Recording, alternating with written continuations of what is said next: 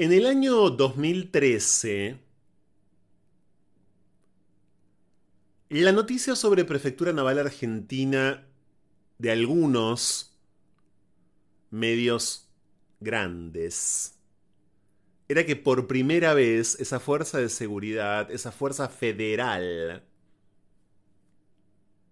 reconocía la identidad autopercibida de un varón trans, de un prefecto varón trans. 2013. Para ser aún más preciso, para ser todavía más preciso respecto del arco que en esta introducción de este programa especial quiero trazar, enero de 2013, verano de 2013, comienzos de ese año. Pero apenas un año y medio, como mucho dos años antes, cuando durante la primera parte del año 2011 los jefes, los superiores del suboficial de la Prefectura Naval Argentina, Octavio Romero, de 33 años en ese momento, supieron que Octavio se iba a casar, Octavio se los tuvo que informar, lo hostigaron, lo persiguieron, lo amenazaron y lo mataron. Y lo mataron. Bienvenidos al programa especial sobre Octavio Romero, sobre los 10 años que cumplimos sin saber quién mató. Por gay porque iba a ser el primer integrante de una fuerza de seguridad de la Argentina en casarse bajo la flamante ley de matrimonio igualitario aprobada en julio de 2010, menos de un año antes. Por eso lo drogaron, lo torturaron, lo mataron. Esta no es una historia cualquiera para No se puede vivir del amor. Esta es una historia muy significativa para este ciclo porque todos los años, cuando llega a esta altura del año, volvemos a contarla. Y cuando no llega a esta altura del año, también volvemos a contarla. Hace muchos años que la contamos. Y hubiéramos deseado no tener que llegar a estos 10 años sin tener que subrayar nuevamente que el Poder Judicial de la Argentina, la fiscal Estela Andrade de Segura y el juez Ramos Padilla Padre, nada hicieron en 10 años. En minutos, hoy aquí en No se puede vivir del amor, vamos obviamente a recibir a Gabriel Herzbach, la víctima también, claro, de este crimen de odio, la pareja de Octavio Romero. También en el programa de hoy vamos a hablar con un amigo de Octavio, Mariano Kesselman, que es el autor de una canción, por otro lado, dedicada a él. Vamos, a su vez, a dialogar con una especie de madre segunda de Octavio Romero o madrastra, si prefieren, Luisa Rothbard, desde San Pablo, Brasil. Además, Luisa es activista por los derechos humanos. Además, ha llevado a Brasil, de muchas maneras, la historia de este crimen de odio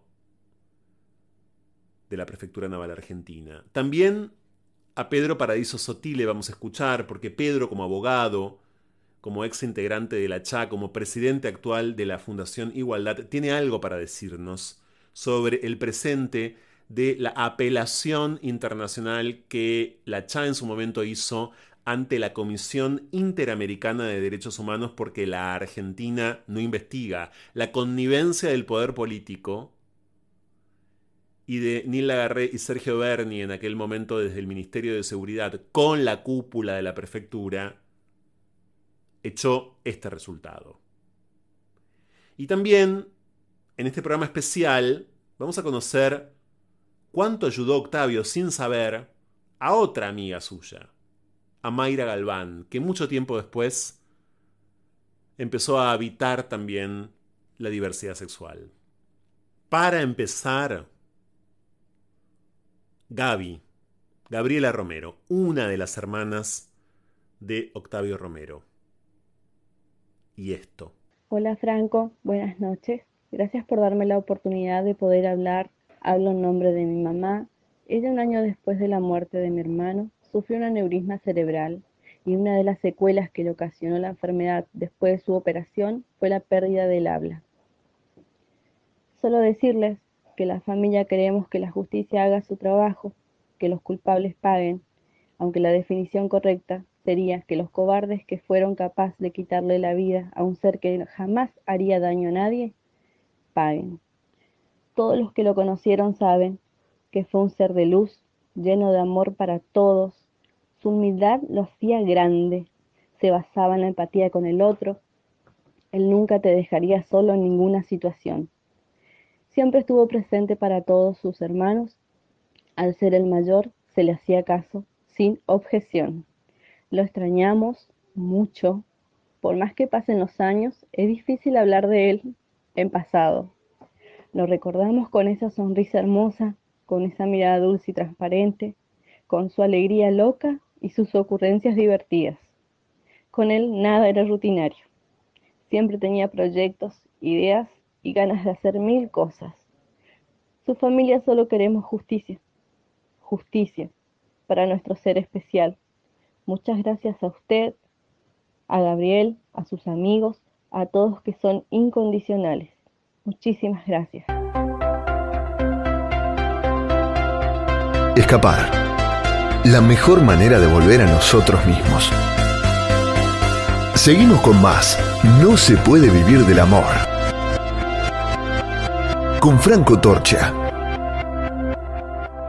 Yo quiero contarles que hice tantísimo esfuerzo a lo largo de todos estos años por memorizar cada uno de los detalles y ha sido, por supuesto, un esfuerzo bastante vano porque todos los detalles se me escapan, porque esta es una historia que, que también a fuerza, por cierto, de tanta amnesia voluntaria de parte de tantas instancias, bueno, se vuelve escurridiza como historia, salvo desde ya para las víctimas, pero eh, yo uso su nombre completo. Siempre opté en este programa y en otras intervenciones públicas al respecto de esta historia, opté casi de manera impulsiva y también inconsciente por usar su nombre completo. El nombre completo incluye un apodo cariñosísimo que se lo han dado sus padres.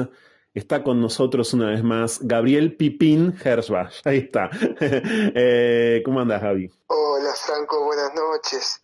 Digo, digo esto porque, bueno, para mí sos también eh, Pipín y me encanta que, así sea, como para, bueno, creo que buena parte de tu familia, para todos. Y mm, es una especie de vínculo este con este programa, por supuesto, conmigo en lo personal. En este mes de junio, a 10 años, es, por supuesto, bastante redundante, Gaby, preguntarte cómo te sentís, pero creo que no es eh, redundante preguntarte qué sentís, que no es lo mismo, ¿no? Eh, por un lado está en todo caso eh, tu experiencia anímica, tus estados este, anímicos, tus emociones, y por otro lado, en todo caso, la sensación, ¿no? Por ejemplo, se me ocurre la injusticia como una sensación. Sí, Sí, claro, la justicia, eh, hay una, cosa de que siento, me siento eh, una tristeza también, una tristeza profunda de, no tenerlo, de, pensarlo, de recordarlo en un montón de cosas, en las flores, en los días lindos, en las lunas hermosas, en las hojas del otoño, en, amigos, en bueno, fotos, siempre aparecen pensamientos, en, palabras positivas, porque era una persona súper optimista y alegre, entonces todo, todo lo, positivo me recuerda a Octavio siempre. Dijiste flores, me... Quiero detenerme en las flores. Ustedes usaban, generalmente se regalaban flores, quiero decir, usaban flores en la vida, ponían flores en, el departamento. Sí, sí, sí. Íbamos de comprar flores. Nos gustaban las flores blancas y amarillas. Y regalábamos siempre flores. Eh, hay, hay, varias fotos que estamos regalando flores y blancas y amarillas. Y sí, eran flores que nos, más nos gustaban, ¿no? Las flores, flores eh, simples, ¿no? La belleza de la flor no está en, no estaba en la rosa para nosotros, estaba en el amarillo y en el blanco. Mm. En esas flores sencillas que son blancas o amarillas, así, en esa, la belleza estaba ahí. La belleza... También estaban otras cosas. Sí. Era, tan curioso Tavo, era tan, era tan, eh, iba tan para, para siempre para saber más, para conocer. A mí me llamaba la atención porque siempre me sorprendía con, con amigos nuevos, con los, iba, a la facultad y si traía a comer a los profesores de la facultad, yo decía, pero a vos te parece traer profesor, no, no, no son muy chupamedias. Me dice, no, no es de chupamedias, es que me llevo bien con ellos. aparte, claro, él empezó a hacer la facultad a los 20, que tendría 28 años. Y los chicos empiezan la facultad a los 20, entonces los compañeros, si bien no todos, pero tenía compañeros grandes la carrera que él estudiaba Relaciones Públicas Internacionales, tenía chicos de eran más jóvenes que él. Y venían todos, como vivíamos en un departamento cómodo, que tenía un altillo y que era bonito para ir a estudiar, el altillo tenía muchas ventanas. Entonces venían, siempre había grupos de estudios en casa. Así como Así como te digo, venían los profesores que yo no podía creer, los profesores con sus parejas, ¿viste? Con sus señoras. Sí. Que yo decía, me daba un poco de vergüenza porque yo siempre fui reservado, así, nunca salí del closet, así. Él, no tenía problemas en, decir, sí, vivo con mi pareja, él es Gabriel, y bueno, y, y con todos, ¿no? no Creo que esa cosa, a veces me arrepiento un poco de haber salido tanto del closet. ¿Por? ¿Viste? El orgullo. Y porque si, pienso que no lo hubiese matado, ¿no? No lo hubiesen asesinado si no fuese porque se quería casar y para casarse había que pedir permiso a las fuerzas. ¿Entendés? Eso, era un rollo que, que si bien la, prefectura sabía, porque cuando vos estás en una fuerza de seguridad es porque empezaste a los 17, 16, 18 años. y, y las fuerzas de seguridad son como tus tutores, son como tus padres ellos tienen que saber dónde vivís, tienen que saber todos tus movimientos cada vez que te vas de vacaciones, tienen que saber a dónde vas a ir de vacaciones. Si haces un viaje a Europa y vas a varios países, bueno, cada lugar que vas tenés que informar. Más, más eh, vigilas que tus propios padres, ¿no? Entonces era así que durante estos 12 años que tuvimos, todas las vacaciones, porque aparte en la Fuerza de Seguridad tienen un mes de vacaciones, es un privilegio, ¿no? No tienen un buen salario, pero tienen un mes de vacaciones. Entonces, bueno, era ese mes que ese año trabajábamos siempre duro para irnos a algún lugar, y como tengo familia afuera, en España, en ese momento tenía un hermano en París, y tengo un hermano en España, bueno, digamos, viajábamos a conocer un poquito afuera. Este, y yo tengo también familia en Brasil, entonces viajamos bastante. Ahora, el primer viaje que hicimos juntos fue a Brasil en el 99-2000, cuando fue el cambio del milenio, que, era ese miedo de que no iban a andar las computadoras, y él trabajaba en la oficina en Puerto Madero, en el edificio guardacostas, y había todo un, todo un bolonqui con qué iba a pasar con las computadoras, con los cambios de milenio. Y nos fuimos a, a San Pablo, de ahí a la ex mujer de mi papá, Luisa, que es un encanto de persona, nos invitó, bueno, yo, yo pues, siempre toda mi vida viajé de chico a San Pablo y, a, y al litoral de San Pablo y a Río. Y bueno, eh, empezamos a viajar nosotros a, que él conozca también mi cultura y cuando nos conocimos a, a, hacernos muy amigos. Primero fuimos muy, muy, muy amigos y, y así nos fuimos enamorando y conociendo. Y bueno, en esos viajes que, que, que hicimos a Brasil y les encantó con el idioma y como veía que no sé que, que no entendía el idioma cuando volvimos encontró una beca de prefectura del traductorado de portugués. Y la hizo en tiempo récord. Mm. entonces ya hablábamos portugués nosotros eh, así siempre como como un código cuando queríamos decirnos cosas nos decíamos en portugués Después hizo otra beca también de prefectura con, con inglés, hizo doctorado de inglés, después hizo la carrera. Pocas personas en la prefectura agarran las agarran eh, si se ponen a estudiar como hizo él, ¿no? Era una persona muy capacitada, muy, muy inteligente. Sí, con una vocación, ¿no? Por aprender notable. Has contado en otros momentos aquí mismo, Gaby, en No se puede vivir del amor, esto mismo, otras anécdotas, otros episodios de su voluntad de saber. Octavio Romero tenía muchas ganas de aprender. Sí, sí, es muy curioso. Aparte muy, muy amiguero, muy bueno. Siempre dije, y te lo dije cuando te vi en la radio hace unos cuantos años, que no podía entender cómo puede ser que, que no pase nada, que nadie diga nada, cuando, cuando un tipo que trabajó durante 12 años, eh, más o menos 13 años yendo al edificio guardacostas todos los días a trabajar, eh, desaparece y lo mata y nadie dice nada, nadie dice nada. Digo, algo va a pasar, alguien se va a quebrar. No puede ser que esto quede así, no, no lo puedo entender. Y fue ahí cuando me fui a Brasil, a los cuatro años más o menos, aparece un informe que te llegó a vos, y ahí estaba un montón de información acerca del secuestro, acerca de la tortura, que ahí entró en razón por qué tenía alcohol en sangre, tanto alcohol, y, y, ¿no? Como que la llave estaba, la puerta de casa estaba sin llave, que lo secuestraron desde, desde mi casa, porque... y, mensajes, ¿no? Que, que esos mismos son códigos de ellos, ¿no? De la fuerza de, de, desnudarlo y tirarlo al río. Porque, a ver, que, que a mí cuando me dos años estuve yo como sospechoso y, y me indagaban y, yo decía, yo no tengo amigos con barco. Me preguntaban si yo tengo barco o amigos con barco, no mm. tengo. Ningún amigo que tenga barco, no voy a andar en barco.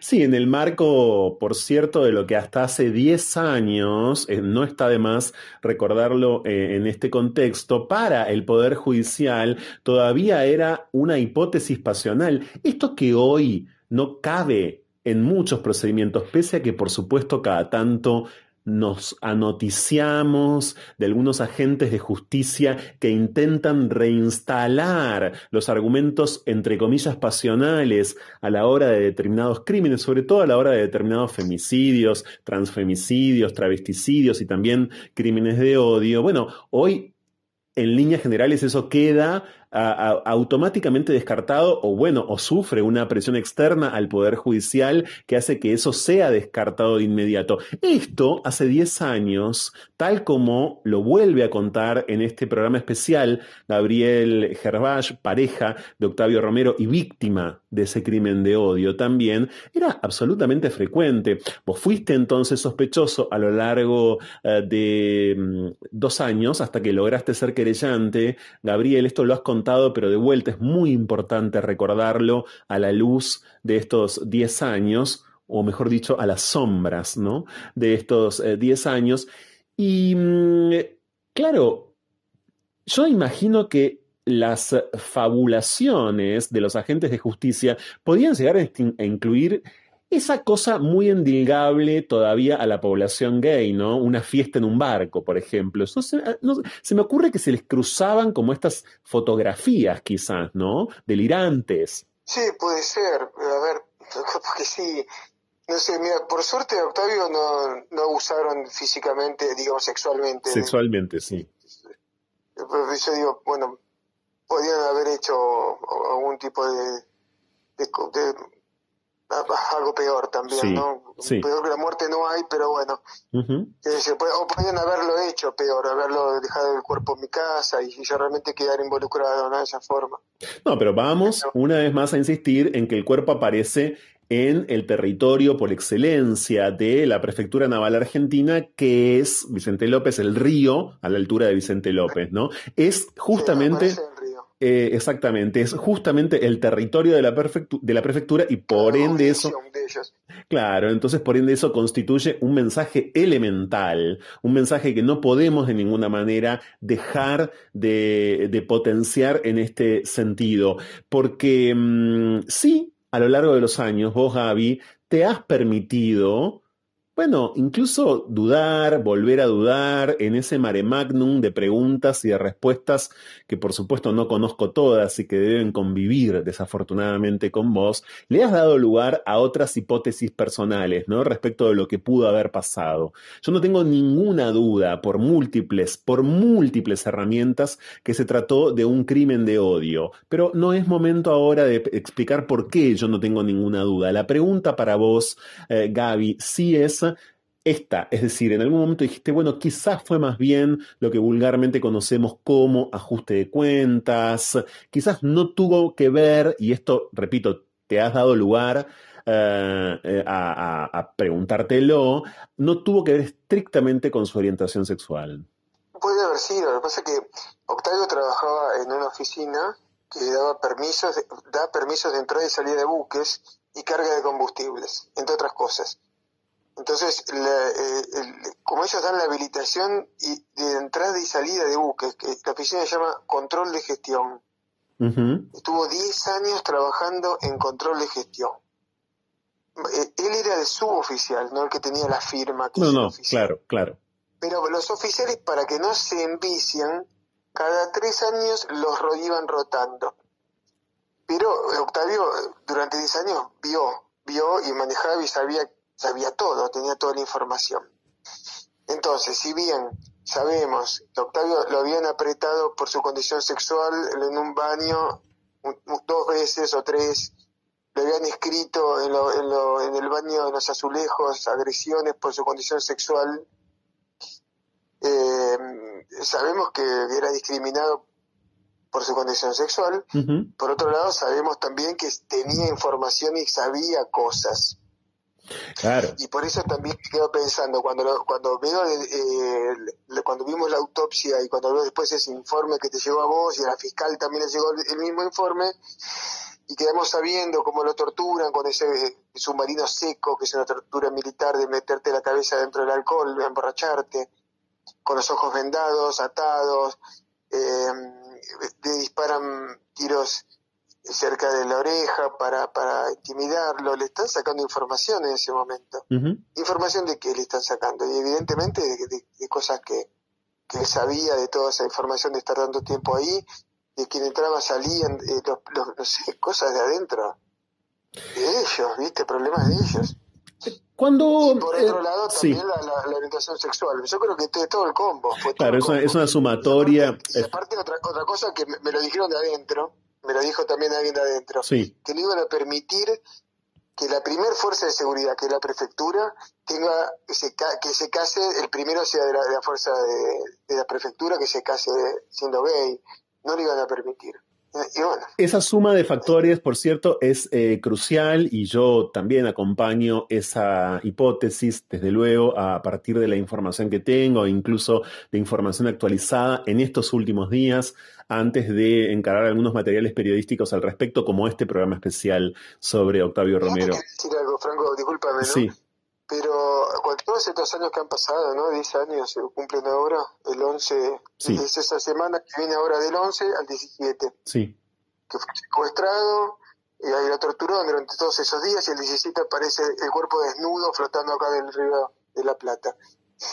Después de 10 años, todavía hay otras personas, pero un montón, porque las fuerzas de seguridad tienen miles de personas trabajando en condiciones de condición de sexual diferente, ¿no? Decir, chicas y chicos que pueden ser gay, bisexuales o lo que sea. Incluso conmigo se han comunicado varias personas y yo te, te pasé a uno. Es cierto, vamos a, vamos a, sí, es cierto. Sí, y que tienen miedo. Porque le dijeron vas a terminar como Octavio Romero. Y yo lo que quiero decir, a mí nadie en el, gobierno, en ningún gobierno, me ofreció una asistencia psicológica o me ofrecieron eh, una asistencia de algún tipo, ¿no? Así de decirme, mira, Gabriel, queremos, eh, o no solamente a mí, sino al resto de la, de la población de ahí adentro de las fuerzas. Porque Octavio, cuando lo apretaron, nos dijo a nosotros, le dijo a su familia, le dijo a los amigos, los, todos los amigos que fueron a declarar le dijeron a la fiscal que Octavio había sido amenazado por su condición sexual. Y como Octavio hay otros casos que pobres pibes no saben a dónde ir cuando les pasa algo así. No. No saben a quién recurrir. Y eso es algo que me gustaría que algún día se modifique, ¿viste? Porque vos decís, entonces qué pobre gente, terminan siendo discriminados y asesinados. Y, ojo, de Octavio estamos hablando hoy, porque yo hace 10 años que rompo las pelotas ah, eh, y, no, y, no, y, no me, no me, si estoy detrás de, la causa, yo quiero que se haga justicia, quiero que esta gente, y vos me das bola, pero no me da bola a nadie. Yo fíjate si agarré los medios, habló muy poca gente de Octavio. Apenas salió una nota de un lado, una nota del otro. Viste lo que, lo que es difícil que es salir por, por el tema que es gay.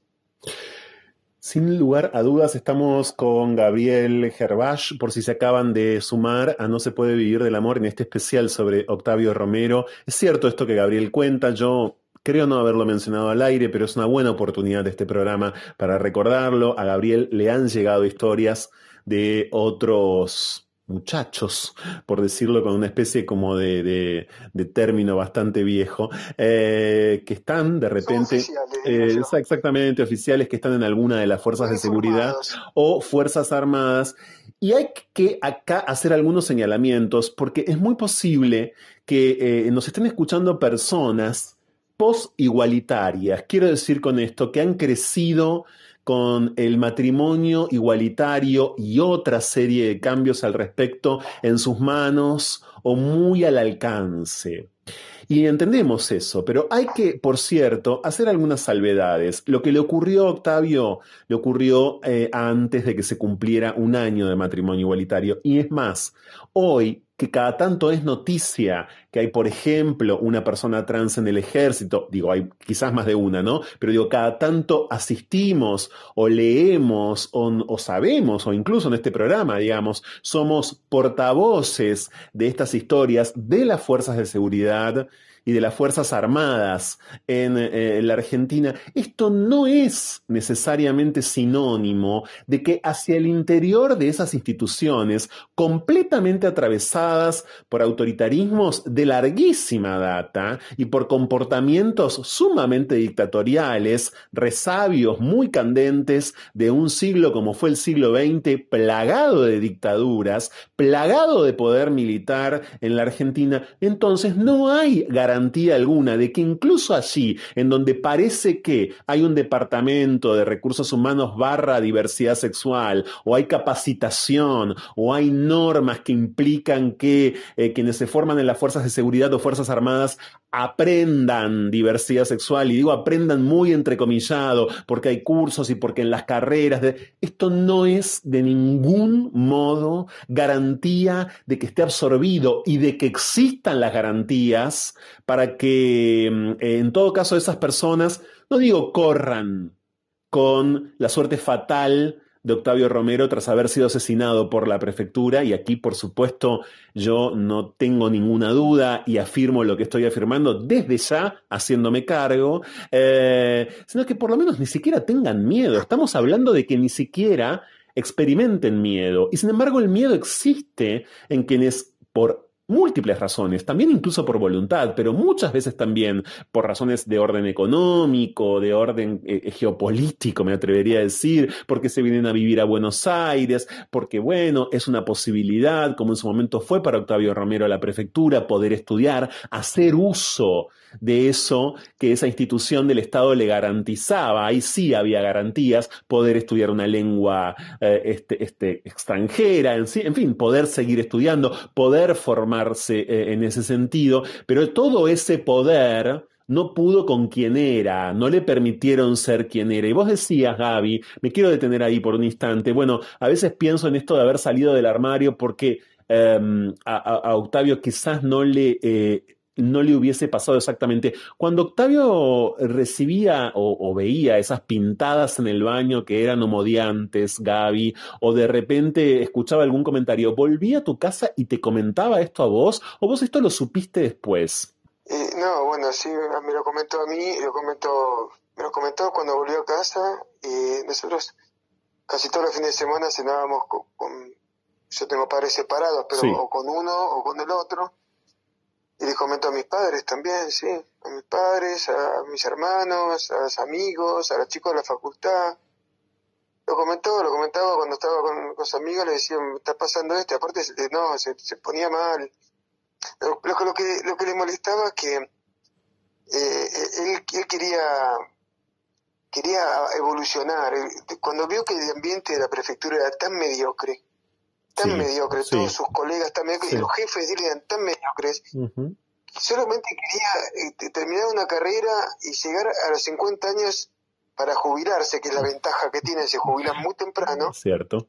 Para el, para el resto de su carrera, en, quiere meterse en, en relaciones públicas internacionales en, en la Cancillería.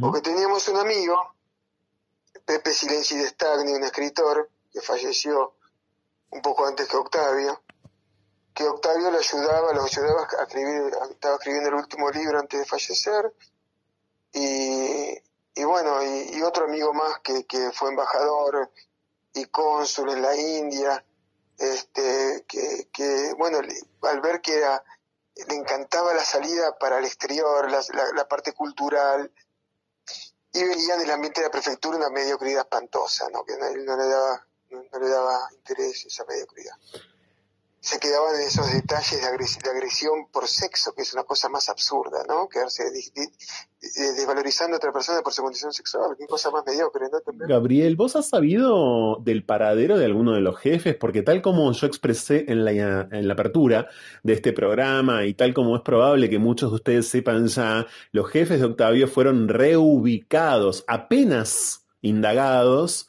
y automáticamente reubicados, bueno, con un movimiento, digamos, propio de las fuerzas de seguridad de las Fuerzas Armadas, mandar gente a otras partes del país para hacer de cuenta que acá no pasó nada. Eso es así, pero vos no supiste más nada de ellos, no tenés idea dónde están, están totalmente cubiertos por esa estructura. Sí, el otro día estaba pensando... Eh, después de tanto tiempo uno empieza a armar un rompecabezas, ¿no? Eh, cuando, cuando eh, el sábado Octavio desaparece, sábado 11 de junio del 2011, eh, era tan raro que no, que, no, que no conteste y que no aparezca toda la noche. En tantos años que estuvimos juntos, nunca jamás. Que al día siguiente fui a la comisaría a hacer la denuncia y hablo con un compañero de Octavio que había hecho la escuela, con Octavio en la escuela militar, ¿no? Y le digo, che, mira, estoy en la comisaría primera, eh, esperando que me atiendan porque Octavio no vino a dormir y esto no es normal. Yo tuve toda la noche desvelado, estuve llamando a los hospitales, estuve llamando a todos lados, me quedé en casa toda la noche y dormí tres horas, me levanté, no vino, me, ya mismo estoy haciendo la denuncia. Uh, qué macana, me dice, qué macana. Bueno, la cuestión es que de la primera no pude, no me dejaron declarar ahí, me llevaron en patrullero a la 15, en la 15 empezó a declarar, termino de declarar y me dicen, bueno, empezamos de vuelta, debe ser para ver si encuentra alguna contradicción en mi declaración. Y ahí aparecen dos tipos en la comisaría, vestidos de civil y se presentan, a uno lo conocía, sí. Eh, a uno lo conocía, era el jefe de Octavio, eran los dos jefes de Octavio de la, de la, de la oficina, de los oficiales, eran los jefes que estaban en la comisaría. Y yo dije, wow, qué barro, vinieron acá a ver al comisario, qué sé yo. Y durante años me, quedó picando que los tipos aparecieran en la comisaría. Pero claro, después, después de estos años, los tipos que fueron a ver, fueron a leer mi declaración para ver si yo vi cuando lo secuestraron, en qué auto lo secuestraron, la patente del auto que lo secuestraron. ¿Entendés? Para David, a ver, hasta donde yo entiendo, esto no lo habías contado nunca, ni siquiera en este programa, y es un datazo más de esta historia de mm, injusticia ilimitada, de injusticia interminable. Vos el domingo 12 de junio de 2011, haciendo la denuncia porque tu novio Octavio Romero no volvió en toda la noche en la comisaría número, dijiste 15 creo. 15. En la comisaría número... Sargento Cabral. Ok, haciendo... Exactamente, ahí, haciendo la denuncia, te topás con los mismísimos jefes, por supuesto, te estaban siguiendo, o mejor dicho, ya sabían, muy probablemente a través de la policía misma desde ya, de ese colaboracionismo asesino, que estabas ahí y por ende te estaban tratando de cercar. Claro, yo, yo te digo, durante años estaba todo el tiempo mirando para atrás, mirando por la ventana, me mudé varias veces, yo vivía medio escondido, viste, con miedo, porque me la van a poner a mí también. Vos te acordás que en el informe que recibiste, estaba, habían varias hipótesis entre matarlo, este, matarnos a los dos, sí. o mandarlo a contar pingüinos al sur.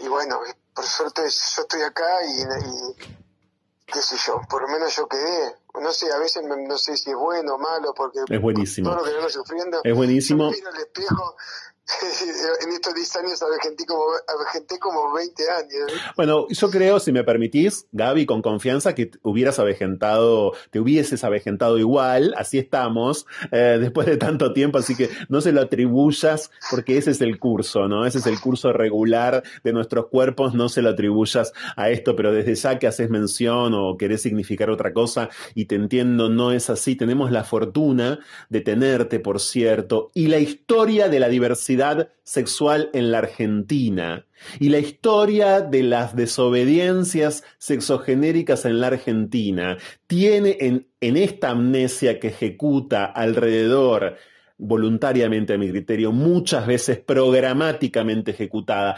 alrededor de algo que molesta, que les inquieta, que no responde desde ya a, cierta como historiografía oficial de la diversidad sexual en la Argentina, tiene ahora una posibilidad. No vamos a poder adelantar mucho en este programa especial sobre algunas de las cosas que es probable que a partir del tesón de Gabriel, a partir de su lucha de hace ya 10 años, es posible que puedan ocurrir en una especie de mediano plazo, no estrictamente desde el Poder Judicial, no puedo adelantar mucho porque desde ya tenemos que ser sumamente cuidadosos con determinados plazos, pero como a mí en este punto me domina, permítanme que les diga, mi característica anti-institucional, entiendo las disidencias como movimientos contra institucionales, quiero decir que no habrá justicia definitiva, muy probablemente, sino hasta que los asesinos esos que siguieron a Gabriel a una comisaría, esos que no sabemos dónde están, pero que han sido reubicados por el Estado y por el poder ejecutivo del año 2011, primera presidencia todavía de CFK, Nilda Garré en el Ministerio de Seguridad y Sergio Berni como una especie de gran ministro de seguridad. Recordarán ustedes las internas al respecto, que eran, por cierto, muy conocidas por el periodismo, ¿no? Bernie tenía de repente más poder que ni la agarre, esto, esto era materia de análisis periodístico permanentemente, bueno, luego así siguieron las carreras políticas de cada quien. Entonces, eh, hay quizás mucho por decir en breve, pero vamos a detenernos acá porque es lo que corresponde para que en todo caso lo que pueda pasar, que vamos a tener la posibilidad de contarlo además si todo sale bien Primero, en No se puede vivir del amor, bueno, sea cuando efectivamente el trabajo que hacen tus abogados, que vamos a mencionarlos desde ya, que son los abogados que siempre te acompañaron en todo este tiempo, Gabriel, de la ASIG, Asociación Civil por la Igualdad y la Justicia, trabajan todos esos profesionales sin ánimo alguno de lucrar y compenetradísimos, por supuesto, con la buena administración de justicia, con la igualdad y con los derechos humanos, y también la Fundación Igualdad, con Pedro Paradiso Sótile, que sí estará con nosotros hoy. Bueno, para que ese trabajo entonces sea finalmente un eh, trabajo que, repito, en todo caso no dé con la condena o no termine, digamos, logrando la condena de los asesinos, pero sí otras prácticas de justicia posibles. Gaby, este programa es tuyo. Eh, este programa es de Octavio Romero, este programa es de la historia de Octavio Romero. Yo mm, suelo decir cosas parecidas toda vez que, que, me pasa esto, como me está pasando ahora en este diálogo con vos, pero desde luego que para el uso que tratamos de hacer de este espacio, que es un espacio, por cierto, administrado por un gobierno hoy, pero que pertenece, claro, al Estado, no a ningún gobierno, sino al Estado, para todo aquello que necesitamos hacerle al Estado, que es una trampa, que es un pataleo para que detenga tanta sangre derramada, bueno, este espacio es tuyo, este espacio va a ser siempre de la historia de Octavio, tuyo también y de todos y de todos y todas aquellos que en buena medida también estarán hoy aquí en este programa especial y que tanto quieren a Octavio y que tanto quieren y cuidan a Gabriel. Gracias, Gaby. De corazón, muchas gracias. quiero cerrar con unas palabras. Mira, el, informe que recibimos de dentro de las fuerzas, que tenía el detalle del secuestro, del asesinato, de la tortura, de dónde lo llevan, de, en qué camionetas van y en cómo se lo llevan a punta de pistola con silenciador. Ese informe tenía un nombre, ¿vos te acordás cómo se llamaba? Yo me acuerdo perfectamente. Operativo Dignidad. Sí. Justamente Octavio, más digno que él no había, un tipo impecable, siempre estaba con la ropa planchada, siempre firme, siempre muy ultramente responsable, eh, más digno que él no había. Y esto le pone operativo dignidad y se llamaba eh, Oscar Delta. Era el segundo nombre de Octavio, Oscar. Oscar Delta. Así que por la dignidad de Octavio, pues yo voy a luchar siempre, siempre, siempre. Voy a dejar el nombre de Octavio bien arriba, porque era un ser de luz total. No tengo ninguna duda. Gracias, muchas gracias, Javi. Muchísimas gracias. Gracias. A vos, Franco, gracias, gracias por el apoyo. Es muy difícil hacer este programa. Eh, Vamos a ir a una interrupción, seguimos adelante hasta las 2 de la mañana, gracias. Escapar. La mejor manera de volver a nosotros mismos. Seguimos con más. No se puede vivir del amor. Con Franco Torcha. Programa especialísimo sobre los 10 años que el crimen de odio más ministerialmente encubierto de la historia de la diversidad sexual en la Argentina, que es el de Octavio Romero, eh, está cumpliendo 10 años, por cierto, como venimos compartiendo con ustedes en todo este tiempo, en todos estos años y también lógico en el día de hoy. Vamos a recibir a un amigo de Octavio Romero, un amigo también de esta otra víctima que es Gabriel Gervach, me refiero al músico Mariano Kesselman. ¿Cómo andas, Mariano? Muy bien, por suerte. ¿Vos, cómo vas? Bien, Mariano, vos eras amigo de Gabriel, luego empezaste a ser amigo de Octavio, a pesar de que ellos tienen una larguísima historia juntos. A esta altura son más de 20 años, más allá de que Octavio haya sido asesinado. Eh, los conociste en tándem. ¿Cómo es tu historia, tu vínculo amistoso con ellos? A Gabriel yo lo conozco primero, cuando estaba en pareja en ese momento con, otro chico, Horacio, y nos hicimos muy, muy amigos, muy, muy amigos. Allá corrían los, los noventas. Eh, y bueno, en un momento entró en la vida de, de Gaby y Tavo. Y bueno, fue todo una fue todo un acontecimiento, ¿no? Fueron una pareja, eh, de, una pareja amorosísima, amorosísima, digamos más allá de, las diferencias y de cosas que puede haber entre una relación y una convivencia, era una cosa enorme la que ellos tenían. Pero enorme, ¿eh? Sí, es, en eso coinciden, por cierto, todos quienes están acoplándose a este programa, pero también todos los que a lo largo de todo este tiempo hablan, dan fe en este mismo sentido. Mariano, nos decías hace minutos que tu vida cambió, claro, a partir de esto. ¿Qué cambios señalarías? ¿qué cambio de concepción, no? Compartirías ahora con nosotros tras haber sido, vos también como amigo, ¿cómo no? Claro que sí, víctima de este crimen. Eh, mira, sobre todas las cosas, eh, lo que cambió muy fuerte es eh, que, la visual que uno viene teniendo y hacia dónde termina yendo esa visual. Y lo que yo tuve que aprender con todo esto, lo que fuertemente tuve que aprender es ¿qué hago yo con todo esto? ¿Cómo lo transformo, digamos? Porque realmente es, es inentendible, digamos. Puede, eh, uno todo el tiempo es riesgo, ¿no? Digo, te puede pisar un auto, puede tener un accidente, se te puede caer el ascensor, puedes electrocutar, no sé, digamos.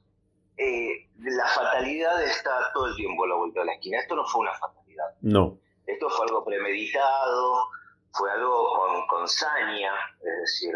Y entonces uno se enfrenta a todo eso, se enfrenta de una manera muy violenta aparte, porque esa violencia lo atrapa a uno fuertemente.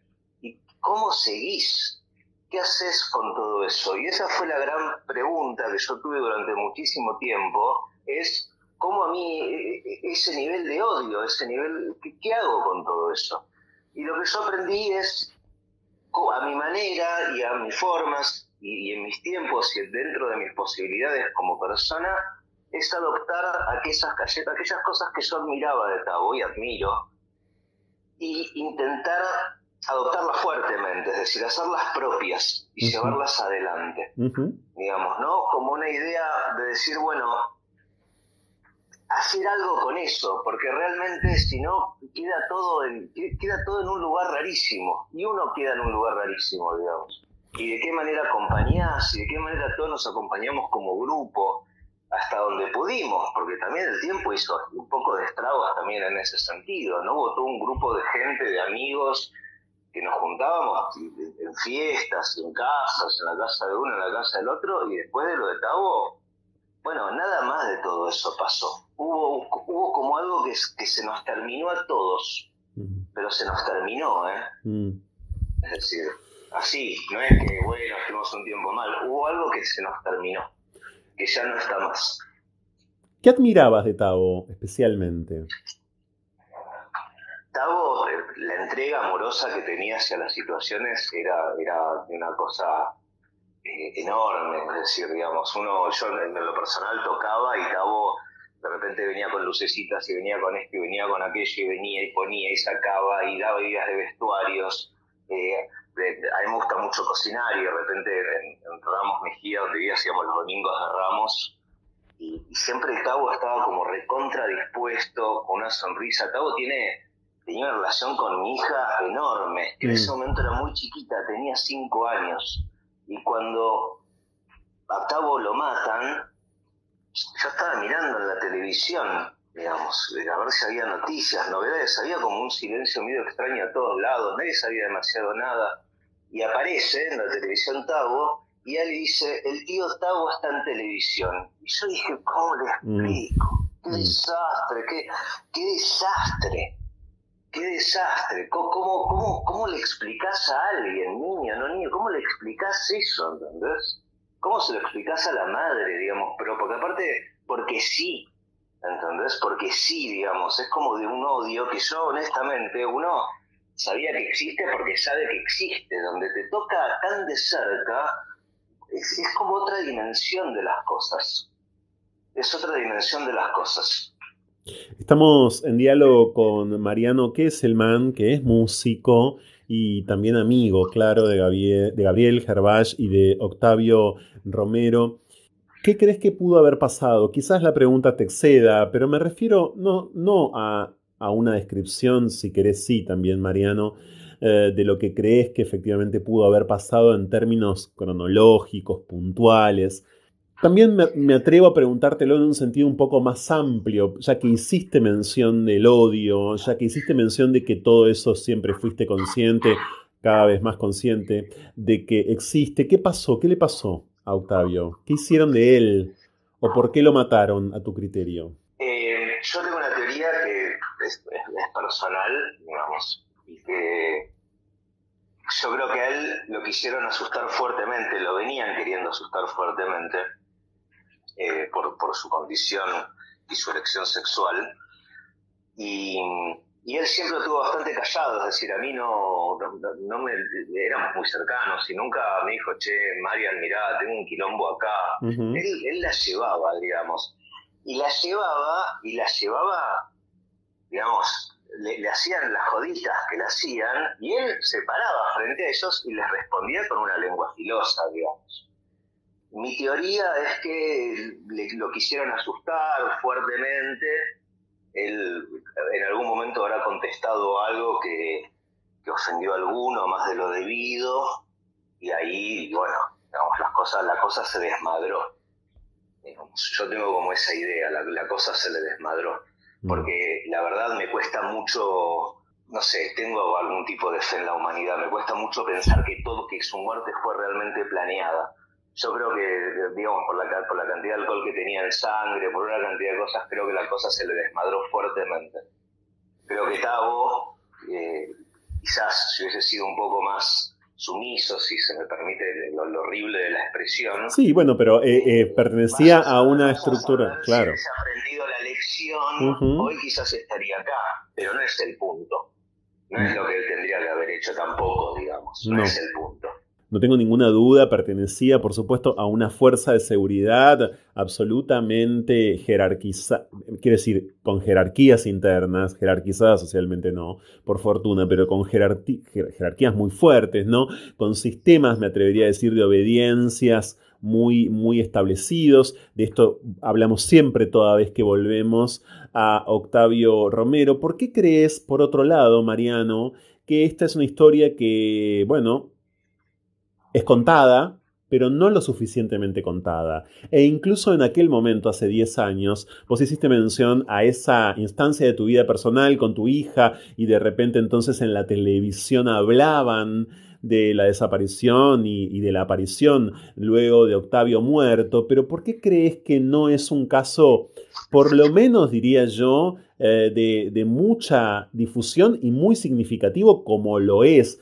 Pero da la sensación de que... Eh, no termina como de acceder a ese estatus, ¿no? Eh, que hay que volver, que hay que todo el tiempo construir memoria muy activa alrededor de Octavio Romero y de lo que le ocurrió. ¿Por qué te parece que ocurre eso? Bueno, básicamente por, jerarquías sociales, es decir, digamos, lamentablemente vivimos una sociedad donde pareciera que hay algunos que tienen eh, más eh, razón para ser vistos de otros en sus problemas, no solo en una cuestión así, sino también en su problemática.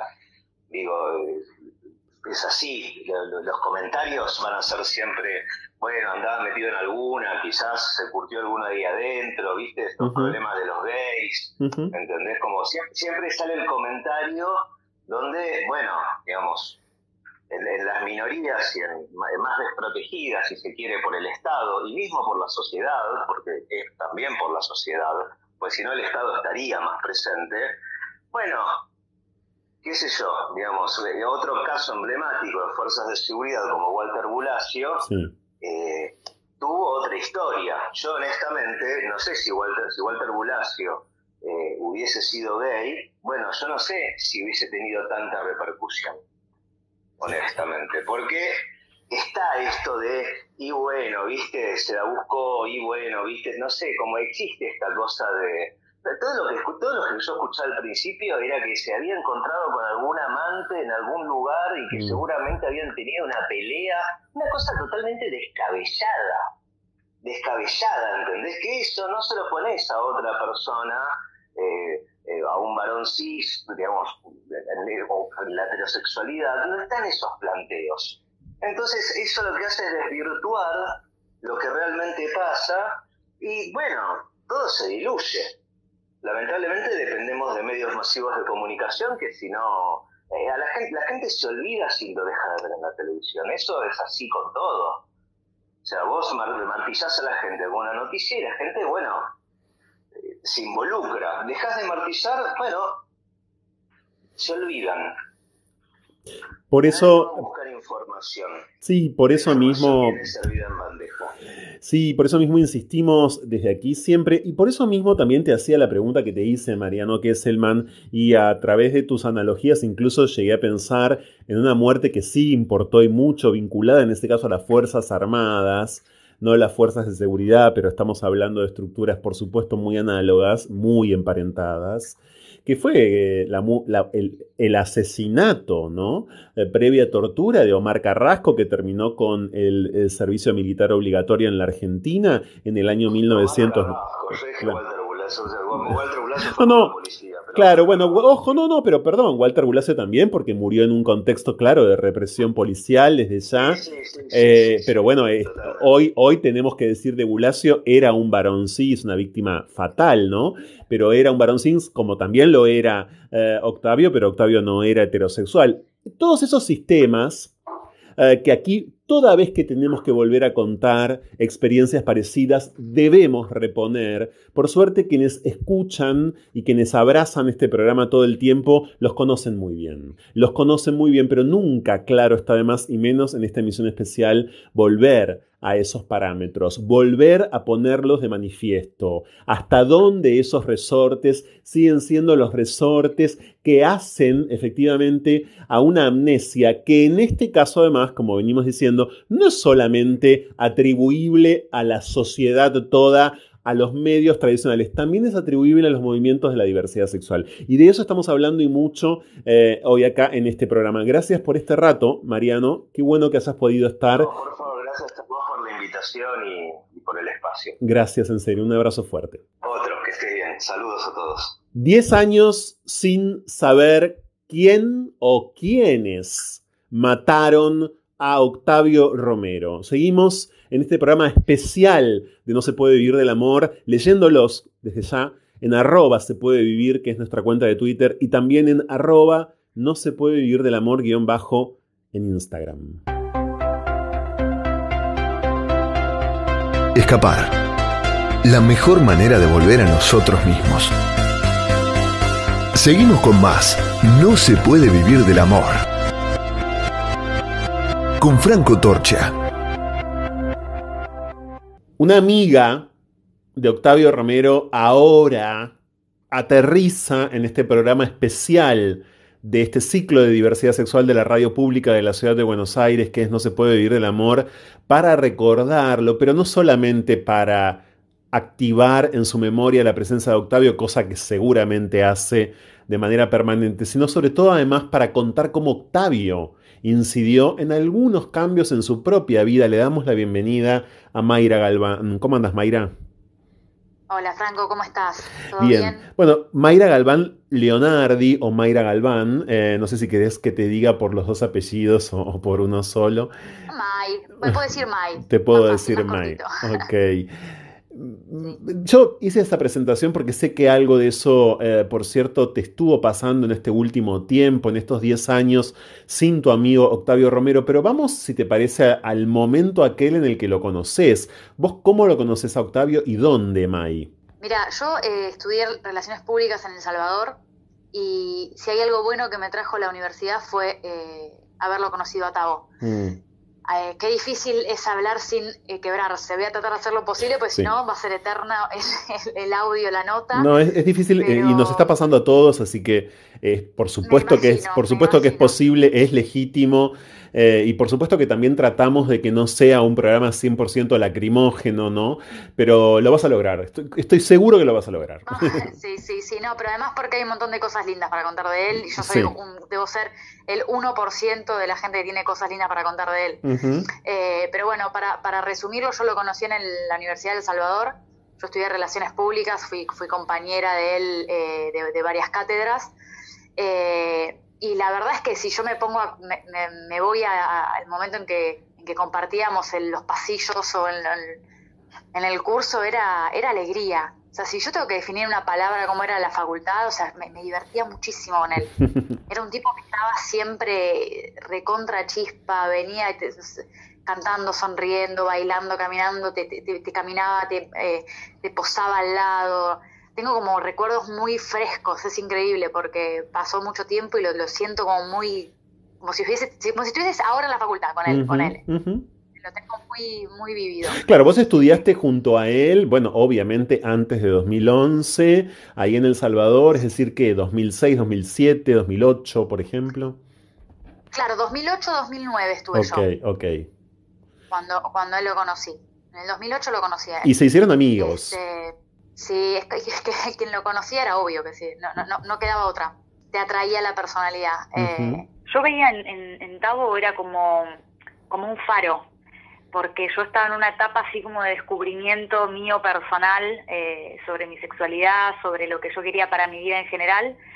Y yo lo veía a él tan libre y yo decía, loco, yo quiero ser como este pibe, yo quiero, quiero que me enseñe, quiero que me guíe, quiero que, no sé, como que que, me ayude. Yo veía en, él como el ejemplo y que quería pedirle ayuda, ayuda para lo que me estaba pasando a mí, ¿viste? ¿Y llegaste a, este, contárselo? ¿Vos llegaste a contarle, no, No, no, no, no, no, Y eso es, algo que me que es como que me quedo recontra pendiente, ¿viste? Mm, ok, porque si bien se veían, salían, además de estudiar juntos, etcétera, bueno, no se había generado esa instancia. Y sobre todo porque vos estabas todavía bueno, tramitándolo, ¿no? Lo estaba procesando yo en el momento en que él lo conocía. Entonces, eh, yo no había llegado todavía a contárselo a nadie. Eh, yo estaba con mi pareja en su momento. Eh, Estabas en pareja con un pibe. Estaba en, pareja con un pibe, después conocí una, a, una chica y, estaba como viviendo esa etapa de, viviendo mi relación a escondidas. Entonces era como, se lo sabían algunas mis tres amigas de la facultad que también lo, conocían a Tavo, eran amigas de Tavo, eh, y, nada más, porque estaba como muy... Y estaba en el momento que quería que, quería que alguien me ayude cómo, cómo hacerlo, y sentía que Tavo era la persona. Mm. Este, pero no fue posible porque lógicamente Tavo fue asesinado en junio de 2011. ¿En qué momento te enterás y cómo, Mai? Y bueno, por cierto, ¿Qué recordás de esos días hoy, a 10 años? Yo recuerdo, primero con el tema de la, de la desaparición de él, sí. eh, que hubo unos seis días más, sí, creo, seis días. Que, seis días que, que, fue de búsqueda. Eh, me acuerdo que Maru, una, una, también amiga de la facultad, muy amiga de Tavo, me, me, me enteré por ella. Entonces, este, como yo trabajé siempre en medios, en comunicación, entre las dos empezamos a hacer una, una movida de, contactar a la prensa, como para que ponga su foto y para que se difunda el caso. Eh, y ahí fue que, nada, que, me enteré con el tema de desaparición. Y después yo estaba, justo yo trabajaba en Tigre y estaba en una recorrida con un periodista. y, estaba en el Delta. Y, me acuerdo que estábamos en un hotel que estábamos recorriendo y yo le, le dije a la dueña del hotel, muy amiga, le digo, andar contándome las noticias, por supuesto, estábamos en los momentos que había como pistas, como pistas, todas esas cosas bien de, de serie yankee, que hasta que no te pasa pensás que, que, que es justamente una serie yankee.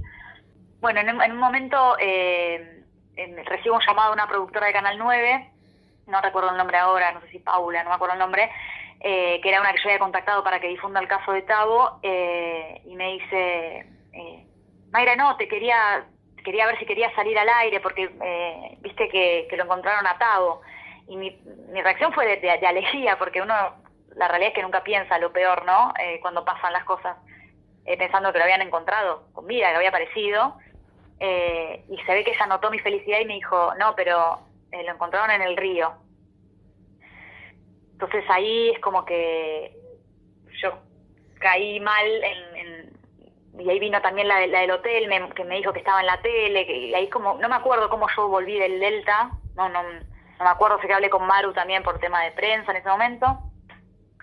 Eh, pero tengo como esos recuerdos. Esos recuerdos. A mí no me parece para nada casual que hayas estado justamente en el río, ¿no? Estás haciendo mención de eso, Mai. estabas, en el, estabas en el río, estabas en el delta, eh, en el río de la Plata, por cierto, donde bueno, ese es el delta del Paraná, pero digo, estabas en jurisdicción del justamente en la jurisdicción de la prefectura naval, ¿no? Eh, y bueno, y en el territorio em, político y de acción de esa fuerza de seguridad, y Tabo aparece, como contamos ya en varias ocasiones e insistimos, en la zona de Vicente López, en las condiciones que ya describimos, por cierto, es decir, en el río mucho tiempo después, Mai, y aquí me importa también detenerme, vos entonces sí conoces a alguien, conoces a alguien que hoy es tu esposa y sentís que esa historia está bastante atada a Octavio Romero. Es que sí, porque en el momento en el que yo empiezo con... Primero, a ver, yo me, casé en febrero del 2020 y, y yo siempre la verdad es que recuerdo eh, a, Tavo y, y la bronca que me da de que no haya podido él pasar por eso, pasar por la instancia en la que yo pasé, por el amor que yo recibí, eh, y siendo más egoísta, eh, el que no haya podido estar en mi casamiento, sinceramente. Mm. Em, pero yo creo que, eh, no sé, hay una energía, hay, hay, hay algo que me empujó a, que todo, comparado a la expresión, me chupa un huevo y que pueda ser feliz y vivir mi vida, y creo que fue él. Mm. Creo que su historia, que su... que Cuando estaba hablando con, con tu productora, que le estaba contando, eh, yo me acuerdo, y, después de hablar con ella me acordé de, me acuerdo un pasillo de la facultad que Tavo cuando llegó, Tavo era así, Tavo llegaba y era como, llegó Tavo, se notaba, era, era imposible no, no darse cuenta. Y me acuerdo que estábamos sentados en el piso y cuando llega Tavo empieza a dar besos y yo le pongo como te digo que para mí él algo intuía, ¿no? Yo le pongo así la trompa, pero como porque él estaba dando beso al cachete y me, me chapa. Entonces me dice, y me, acuerdo que él me dice, vos sabés que entre vos y yo esto es de amistad. Como que para mí él algo intuía, obviamente. Eh, y no, no, eso, eso también es, es, algo que recuerdo con muchísimo amor, es algo que me, es muy posible. Espero que no se me borre más. Hay como una especie de sensor a veces, ¿no? Eh, en ese sentido que tenemos les homosexuales, lo digo así a propósito, y bueno, a veces por supuesto tiene un margen de error olímpico, otras veces no, eh, desde ya, a veces también es muy motivado por cierto lesbo-odio, ¿no? Porque hay mucho eh, maricón que finalmente no quiere nada, no quiere tener nada que ver con, ciertas lesbianas, aunque eso es medio de de, antaño, pero bueno, eh, no es el caso. Claramente esta, esta anécdota ilustra que no era eh, el caso de Octavio Romero. ¿Por qué lo veías tan libre? Me interesó mucho, claro, esa palabra. May en dónde expresaba su libertad. Por ejemplo, en que, como decías, cuando llegaba se notaba, ¿no? Esa fuerza, esa, suerte de peso eh, propio quizás tiene que ver como con cierto avasallamiento, bien entendido, con cierta... Él era él. Claro. Yo creo que él era él. Eh, él, digamos, conocíamos, conocimos a Gaby, eh, sabíamos, yo iba, a la casa, estudié con él, sabía cómo vivía, no ocultaba nada entonces, eso también era lo que a mí me generaba admiración. Mm. que sea un tipo que no oculte quién era, con quién estaba y qué quería hacer de su vida. Por eso te digo que era como un faro, un modelo a seguir, era yo quiero ser como este pibe. Yo, sé que... Sí, sí, claro. Yo sé que vos no sabés, Mai. Obvio que no sabés. Obvio que no sos poder judicial y obvio que no sos en este sentido alguien sobreinformado, ni mucho menos. Pero ¿qué crees que pasó? Sabes que no sé. No sé, no, no quiero la verdad es que no, no quiero pensar que, que somos una sociedad tan retrógrada. No quiero pensar en eso. eh, yo lo único que espero, Franco, es que, que no pasen 10 años más sin saber nada, que no se, que se investigue, como se investigan un montón de casos, eh, que se sepa. Yo creo que mucha gente va a estar mucho más tranquila si se sabe lo que pasó.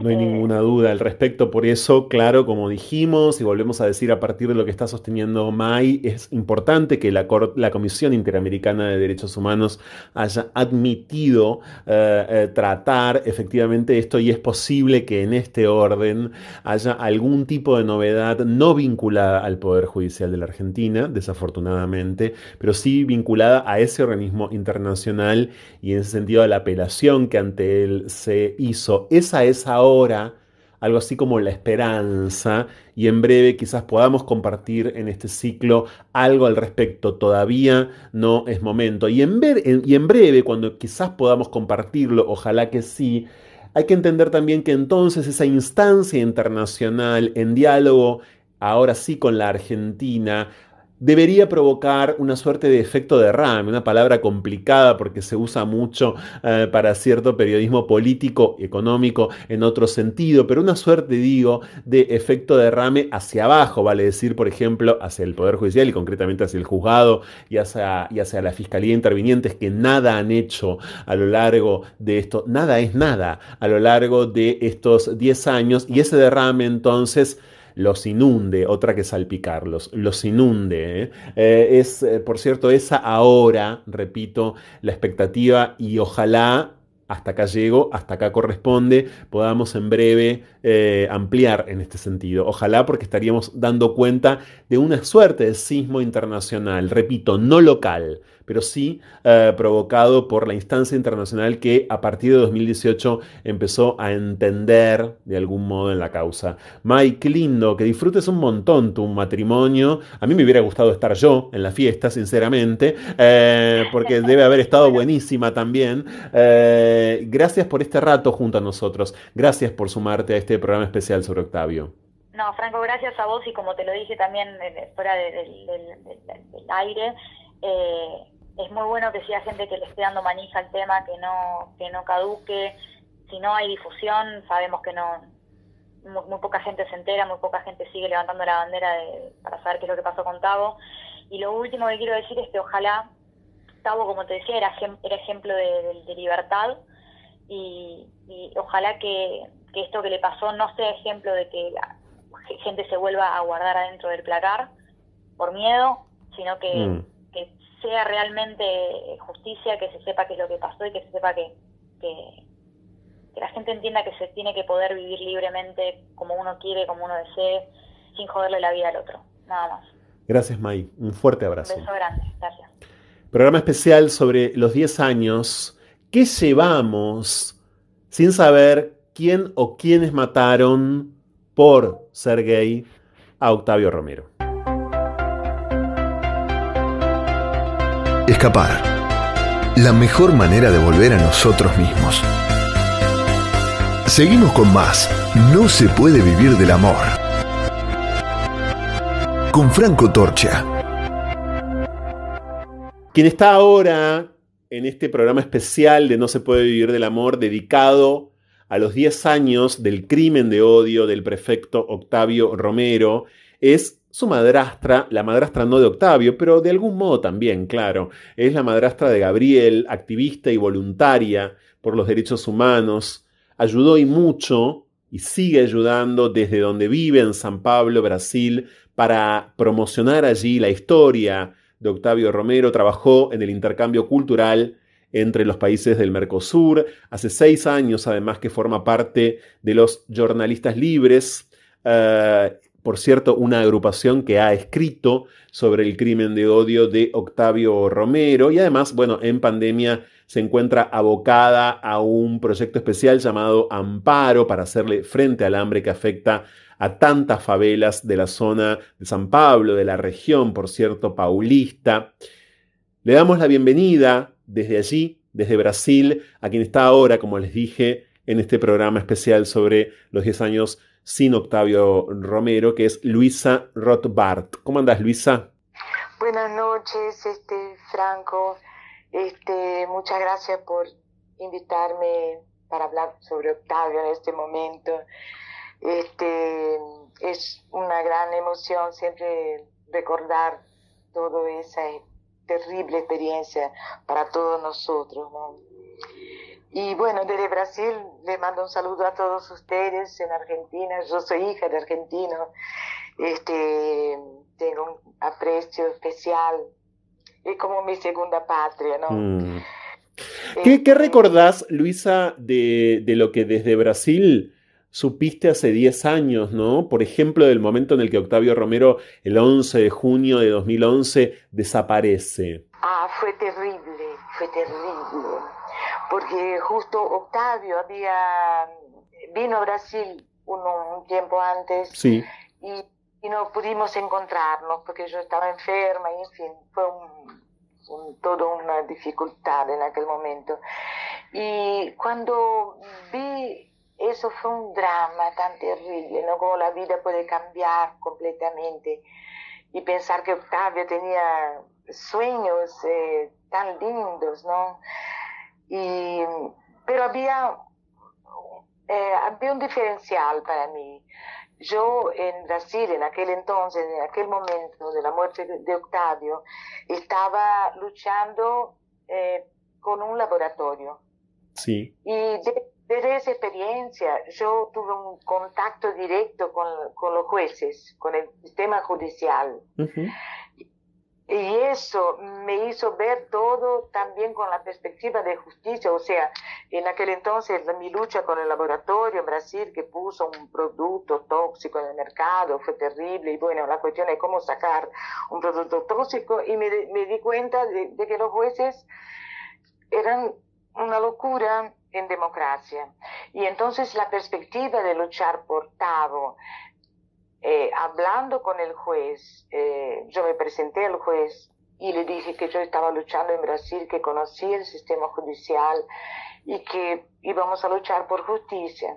Y bueno, nos hicimos amigos en el Facebook, cambiamos algunos mensajes ah, y yo siempre lo cité nominalmente a él, al juez Padilla y a la Estela Andrade de Segura. La fiscal Sí, porque no se citan nombres, ¿entendés? No hay nada, el responsable es un poder que uno nunca sabe qué es. No, no, no, claro, es fundamental esto que aportás y que por supuesto aquí siempre lo hemos hecho, pero es indispensable esto que estás aportando. El juez es... Eh, Juan María Ramos eh, Padilla, José María eh, Ramos Padilla o Juan María, ahora lo voy a chequear de vuelta, y la fiscal es Estela Andrades de Segura, exactamente. Sí, y es importante, porque a partir de ese momento empecé, obviamente, algo que nunca he imaginado en mi vida, yo abriendo pancartas inmensas en la Avenida Paulista, en, las paradas eh, LGBT para pedir justicia. Fue muy emocionante también ver toda una avenida paulista en San Pablo, que es una cosa colosal, ese encuentro, gritando por justicia por Tavo, delante, yo me emociono solo de contar esto, porque hubo mucha participación. Yo llegaba con esa pancarta inmensa en la Paulista y encontraba pronto gente para abrir, abrir adelante Borrado, ¿viste? fue fantástico esa cooperación. Y también por los periodistas libres, que eh, es un colectivo de prensa en, acá en Brasil y que estamos en varios países ya. Eh, también hicimos una entrevista a Gabriel cuando vino a visitarnos algunos años. Y bueno, siempre estamos denunciando. Y es, yo creo que esta lucha por justicia, en crímenes de odio, en crímenes en contra de los derechos humanos, es eterna. Porque yo no puedo hablar del caso de Octavio sin acordarme de lo que es el sistema judicial, sobre todo en democracias no consolidadas ¿no? o frágiles. Ellos son las élites, ¿no? Las élites eh, de las sociedades. Subdesarrolladas eh, sirven a esa gente porque nunca una, eh, los funcionarios públicos involucrados son este, siempre em, no protegidos porque acá vemos un caso donde hubo una persecución eh, está constatado, está en fin, probado. Uno de los detalles más, más terribles, ¿no? Fue Octavio aparecer en eh, su cuerpo en, en, un, en un espacio donde solo ellos eh, tienen acceso. Sí. La, la prefectura naval. Entonces, son cosas que uno piensa, ¿cómo se protege? ¿Cómo se protegen? Son indespedibles, vitalicios. Hay que acordarse siempre que esa gente gana bien, vive bien, es son, son inechables, no sé cómo te inventaron la palabra. Sí, se entiende la palabra, Luisa. Estamos dialogando ahora en el programa especial sobre los 10 años sin saber quién o quiénes mataron a Octavio Romero con Luisa Rothbard desde San Pablo, que es la madrastra de Gabriel y que conoció muchísimo y que además promovió y mucho la historia del crimen de odio de Octavio Romero en San Pablo, en Brasil, a través, claro, de un sinfín de acciones. Contaste algo de modo anecdótico, casi Luisa, sobre lo que me gustaría detenerme. Vos buscaste al juez, ahora lo vamos a mencionar como corresponde, su nombre completo es Juan María, siempre me confunde porque es una familia judicial, por cierto, y son, bueno, no, hay dos de, judiciales y hay otro que es funcionario y demás, pero digo... ellos siempre están en los altos escalones del poder. del poder. Vos te hiciste amiga en Facebook de Juan María Ramos Padilla, del juez y le hablaste de esto. Ah, sí, solamente de esto. Fui a decirle que iba a haber lucha. Ok, ¿y él te respondió?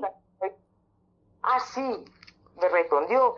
Yo siempre lo he citado en toda la prensa argentina, que siempre estuve no, informando desde afuera cosas horribles que le hacían a la familia de Gabriel, los allanamientos que nadie comentaba, ¿viste? Una cosa tan loca lo que hicieron.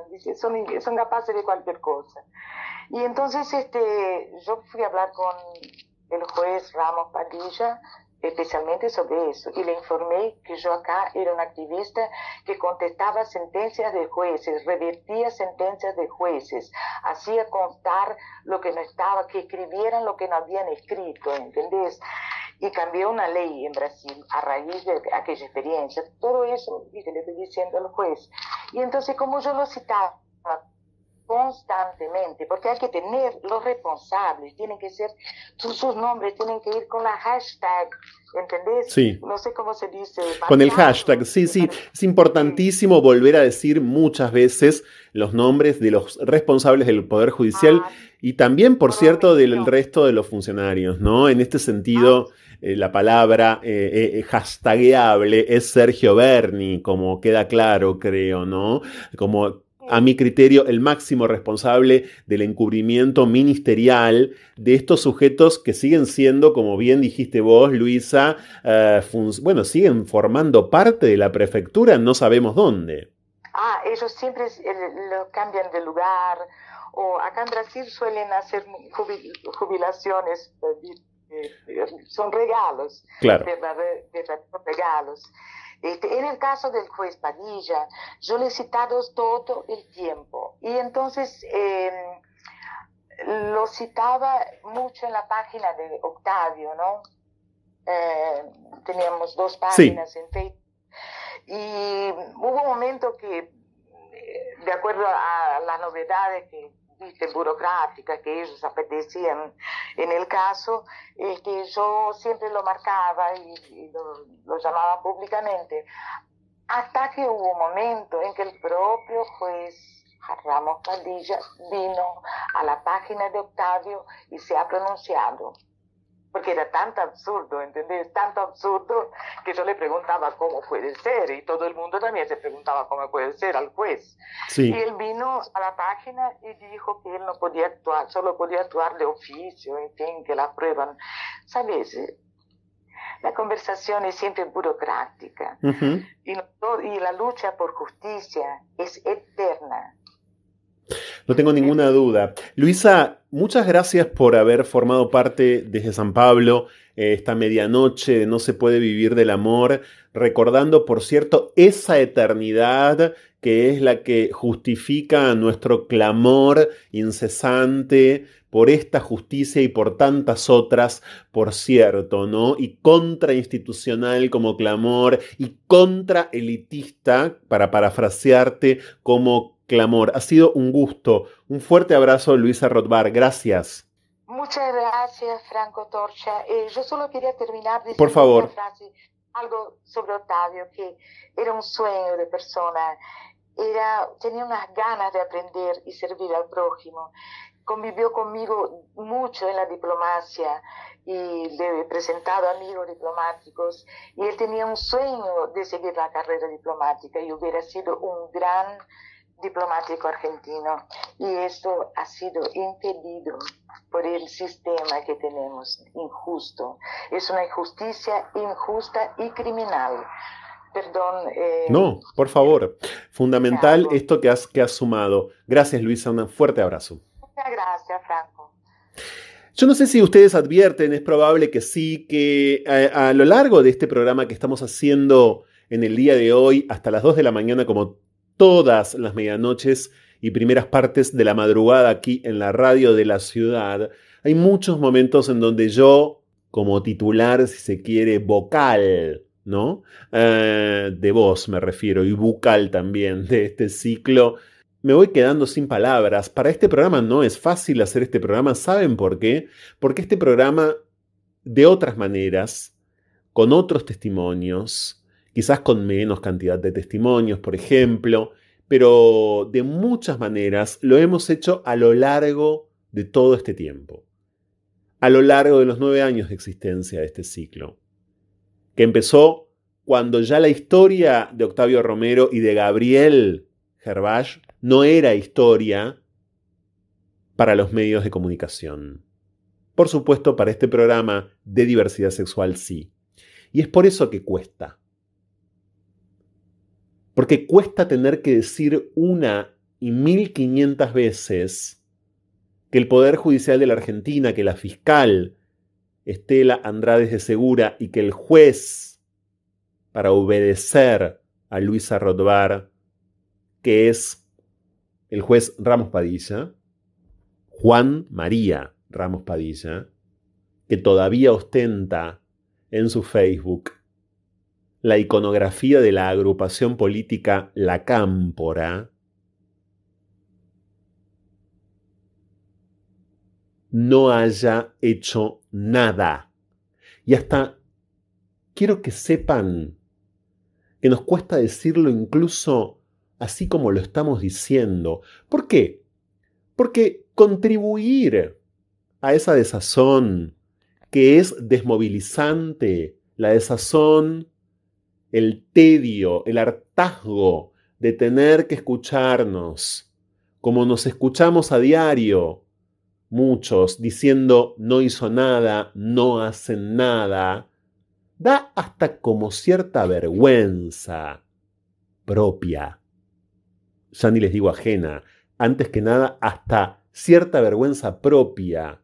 Tratamos de buscar otros argumentos, otras ideas, obviamente otra información, y nos damos de cuerpo contra el peor y más letal de los asfaltos, cuando a 10 años tenemos que volver a decir esto que dijimos cuando hacía 3, 4, 6 años que Octavio Romero había sido asesinado por ser gay, por pertenecer a la prefectura, por pedir permiso para casarse. Escapar. La mejor manera de volver a nosotros mismos. Seguimos con más. No se puede vivir del amor. Con Franco Torcha. Es el actual titular de la Fundación Igualdad, que está por supuesto en redes sociales, una organización no gubernamental sin fines de lucro dedicada, claro, a la defensa de los derechos humanos y a la población LGBTIQ, pero además es abogado y es director ejecutivo de ILGALAC, la filial, vamos a decir, de América Latina y el Caribe de ILGA, que ustedes saben es la mayor ONG de diversidad sexual del mundo. Bienvenido siempre a este ciclo, Pedro Paraíso Sotile. ¿Cómo andás? ¿Cómo estás, Franco? Muchas gracias. No, gracias a vos, Pedro. Y bueno, este ha sido un año peculiarísimo, ¿no? Caracterizado, entre otras tragedias, por la pérdida de César Sigliuti. Y empiezo por César, primero porque sé que has perdido a alguien completamente crucial en tu vida, y también porque lo hemos visto hace 10 años y luego también, claro, a César Sigliuti muy al lado de Gabriel Gervais en un primerísimo primer momento, casi diría yo 24 por 7 por miles de días, cuando Octavio Romero es asesinado. Bueno, lamentablemente entonces César ya no está aquí ah, y ya tampoco está en la CHA, obviamente, ya no está eh, entre nosotros, pero yo tengo la sensación, Pedro, de que, claro, a, vos también la experiencia de Octavio Romero te hace pensar automáticamente, como en tantas otras ocasiones, en César Sigliuti, ¿no? Sí, la verdad que son momentos muy especiales y muy complejos, como decía Franco, porque, claro, son esas luchas aparte emblemáticas, ¿no? Que, y esa hermandad que, que tenemos, digo, tenemos presente porque así lo siento aún con, con César el, este, también quien me da muchas fuerzas en, en momentos y en contextos tan difíciles para, para seguir luchando, ¿no? Mm. Y algo que era tan, aparte tan especial y donde uno, uno, bueno, a mí al menos me pasaba con, con César eso, ¿no? Esas, esas luchas que nos complementábamos, pero sobre todo uno sentía la absoluta certeza y seguridad de estar acompañado, de estar apoyado, eh, y esto que, con Gabriel, aparte, como bien decís, ¿no? Cuando ocurrió lo de Octavio hace 10 años atrás, va a ser dentro de muy poco. la verdad que, que como siempre, ¿no? César con esa con ese sentido de comunidad, con ese sentido aparte de humanidad y de amor, ¿no? De, y de justicia, de la búsqueda de justicia, enseguida, enseguida nos pusimos a, trabajar y a ponernos a disposición con, Gabriel desde un primer momento, al principio no sabíamos incluso con quién, como siempre, ¿no? Cuando ocurrían estos crímenes de odio y demás, eh, siempre nos poníamos, nos ponemos ahora también a disposición de, la, de las familias, y en este caso, bueno, apareció ahora quien también es un gran compañero y amigo, Gabriel, eh, y que sé también que es un gran amigo de tanto tuyo como del programa, porque también sé que, que como con ese compromiso histórico que mencionabas de César, vos también, Franco, con tu, con tu espacio como periodista, como persona, como activista también, él también ha sido una de las personas que, que ha trabajado para seguir con la memoria y para lograr verdad y justicia en este caso tan importante y emblemático. Vamos a recapitular ahora algo que quizás eh, sea oportuno volver a contar aunque por supuesto lo hemos dicho mucho en todo este tiempo y lo hemos mencionado en otros tramos de este programa especial que estamos haciendo hoy aquí en No se puede vivir el amor y que tiene que ver con la situación actual. La, causa, ustedes saben, lo volvemos a decir, no se ha movido ni en la fiscalía ni en el juzgado y en el año 2018, eh, entre otras fuerzas por la de eh, ASIG, la Asociación Civil por la Igualdad y la Justicia, de donde son los abogados que representan a la víctima Gabriel Gervás y también por la comunidad homosexual argentina, la CHA, finalmente la historia de Octavio Romero y la inacción del Poder Judicial de la Argentina llega a la Comisión Interamericana de Derechos Humanos. La eh, tramitación de eso es complicadísima y cada una de las instancias, por cierto, de, de, eso hacen aún más complicado contarles esto, pero lo que importa es que semejante organismo internacional admitió, admitió tratar el caso investigar eh, el, crimen de odio, el asesinato de Octavio Romero, pero antes, por supuesto, pidiéndole a la Argentina que agote instancias, que agote los recursos. ¿Hay algo en este sentido más o menos nuevo que podamos contar, Pedro, en este programa especial? ¿Hay algo que quieras y que estés en condiciones de, aportar en esta dirección? Porque desde Fundación Igualdad, que vos, eh, por cierto, presidís, también sé que están trabajando y mucho. Sí, la verdad que estamos representando, digamos, y acompañando como peticionantes ante la Comisión Interamericana, como bien, bien mencionás y es algo muy importante el franco, el, porque bueno el sistema el sistema interamericano el, por supuesto es un es un sistema que, que es muy importante no solamente para la región sino también para todo el mundo. El, es un sistema que por supuesto muchas veces y es muy difícil para los defensores y para las organizaciones llegar a estas instancias muy tanto difícil. por los costos como por los tiempos lógico claro Sí, sí, sí. Pero aparte bien, como vos bien mencionabas, el hecho de que es tan, el, ¿cómo decirte? no Es tan elocuente y a la vez tan aberrante la, la falta de acceso a la justicia y del debido proceso y las vulneraciones de derechos que, que tuvo Octavio y que tuvo Gabriel como su pareja, como su familia en la causa, el que la Comisión Interamericana hace este famoso informe que nosotros ahora estamos eh, siguiendo y acompañando el trabajo porque bueno ahora justamente estamos en, en, el proceso en la Comisión Interamericana que si bien lleva mucho tiempo son son casos y, y son resoluciones y dictámenes eh, o incluso el acceso a la Corte Interamericana de Justicia con un informe final.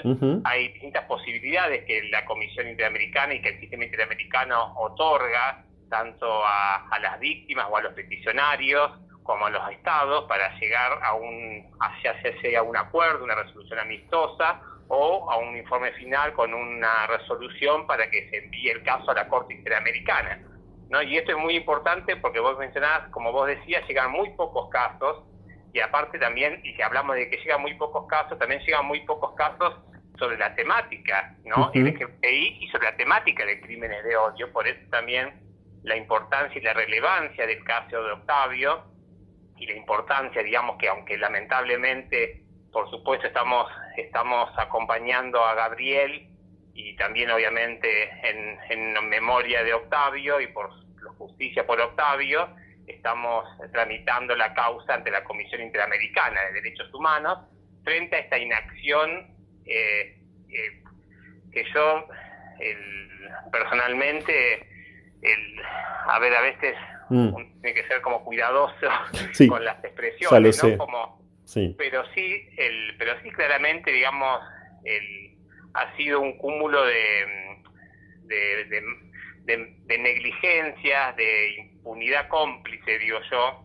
eh, por acción y por omisión del, del Poder Judicial, ¿no? y también, digamos, de, de todas las personas responsables, digamos, que, que debían eh, tener eh, algún tipo de responsabilidad o deberían tener algún tipo de deber para hacer el cumplimiento, digamos, como funcionarios públicos el, en relación a la búsqueda de la verdad y la justicia en un caso que no solamente estremeció, digamos, a, a nuestro país, a nuestra comunidad, sino también un caso que ha recorrido el mundo, digamos, en, en muchas ocasiones y que lamentablemente, pero también afortunadamente, esa cuestión no el, ambigua en estos casos, este, esta cuestión de llegar a la Corte, a, perdón, a la Comisión, a la Comisión Interamericana, nos da la, la, también la oportunidad de que se escuche ¿no? esa, esa voz que fue silenciada, tanto de Octavio como de Gabriel. Entonces,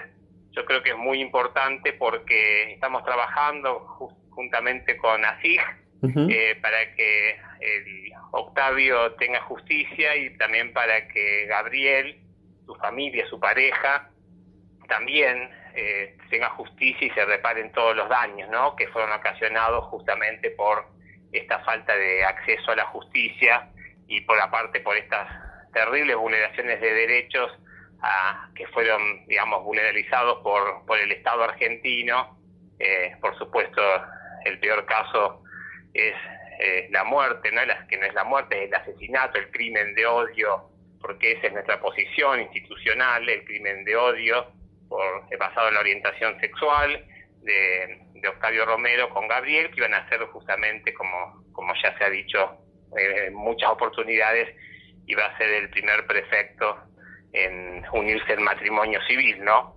Eh, Exactamente, en contraer matrimonio con la ley de matrimonio igualitario y a propósito de eso, em, Pedro Hablabas, por cierto, de cierta cadena eh, de eh, complicidades y también mencionaste la cuestión reparatoria. No podemos adelantar más, no corresponde, lo vengo diciendo, queremos, claro, que todo eso y que mucho más ocurra, pero sí, muchas veces, ¿no? Eh, quienes escuchan medio al voleo el término reparación, dudan de ese término. Quienes tratamos de ir más allá y estudiamos, investigamos, entendemos lo que ciertos tribunales internacionales entienden por reparación. Reparación nunca hay, ¿no? Pero eh, sí quisiera que vos, en todo caso, te explaces al respecto, Pedro, eh, de qué, entiende un organismo, por ejemplo, como la Comisión Interamericana y luego más aún la Corte Interamericana por reparación vinculado a un crimen de odio. ¿De qué hablamos cuando hablamos de reparación? Mira, cuando se puede haber muchas cosas, ¿no? Que la comisión pueda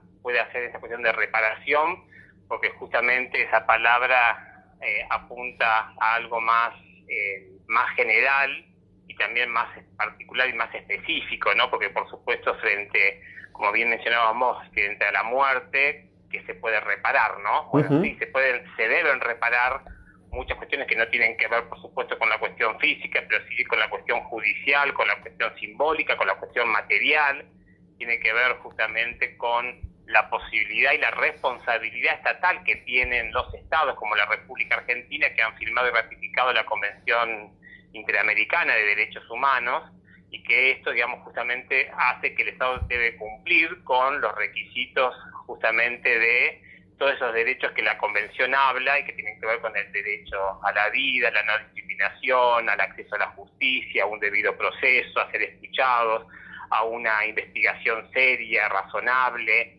todas estas cuestiones que no ocurrieron en el caso de Octavio Romero y que entonces por eso frente a estas terribles vulneraciones que son muchas, digamos, que se cometieron en el, en el caso de Octavio, el, el Estado, en este caso el Estado argentino, debería reparar, ¿no? Y esto cómo se hace, se puede hacer de muchas maneras, ¿no? Históricamente eh, hay muchos casos, tanto en la Comisión Interamericana o en la Corte Interamericana de Derechos Humanos, que con esos informes o con esos fallos lo que hacen es que el Estado repare, ¿no? Una, no sé, para dar un ejemplo. Sí, el Estado tiene que.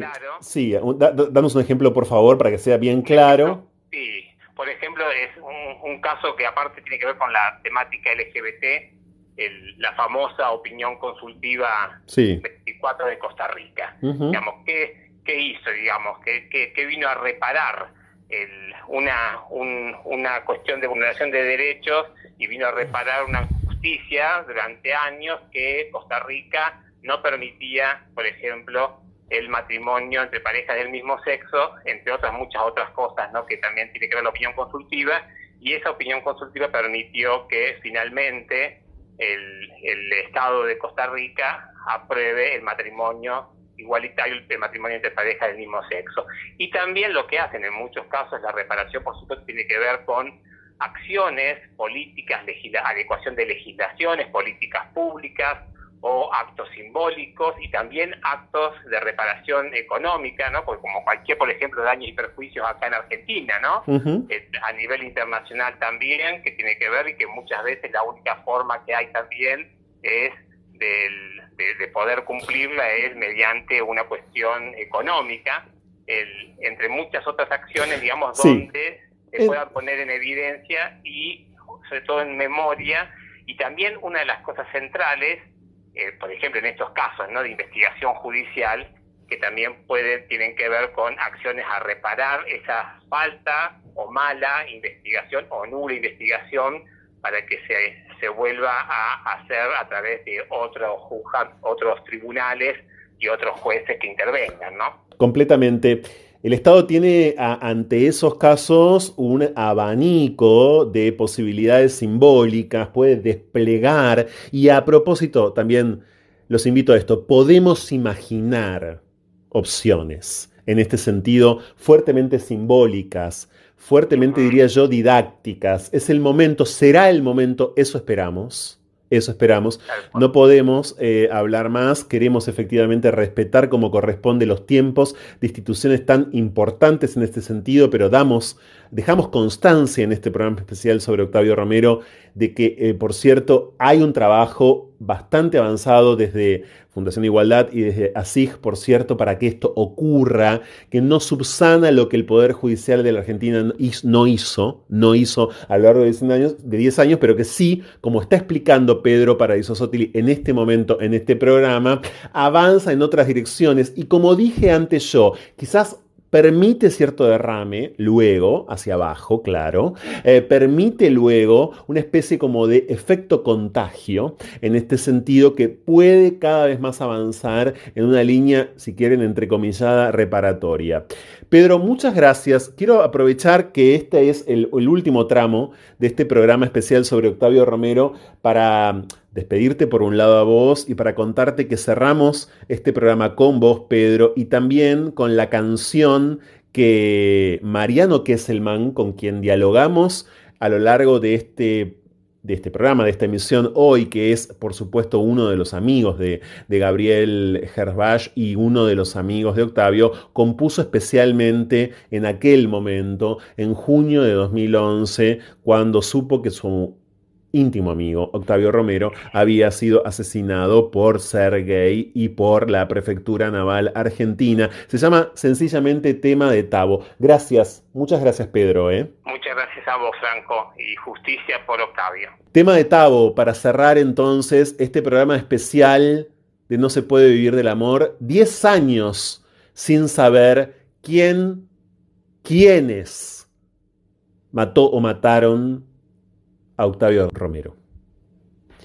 Hasta mañana.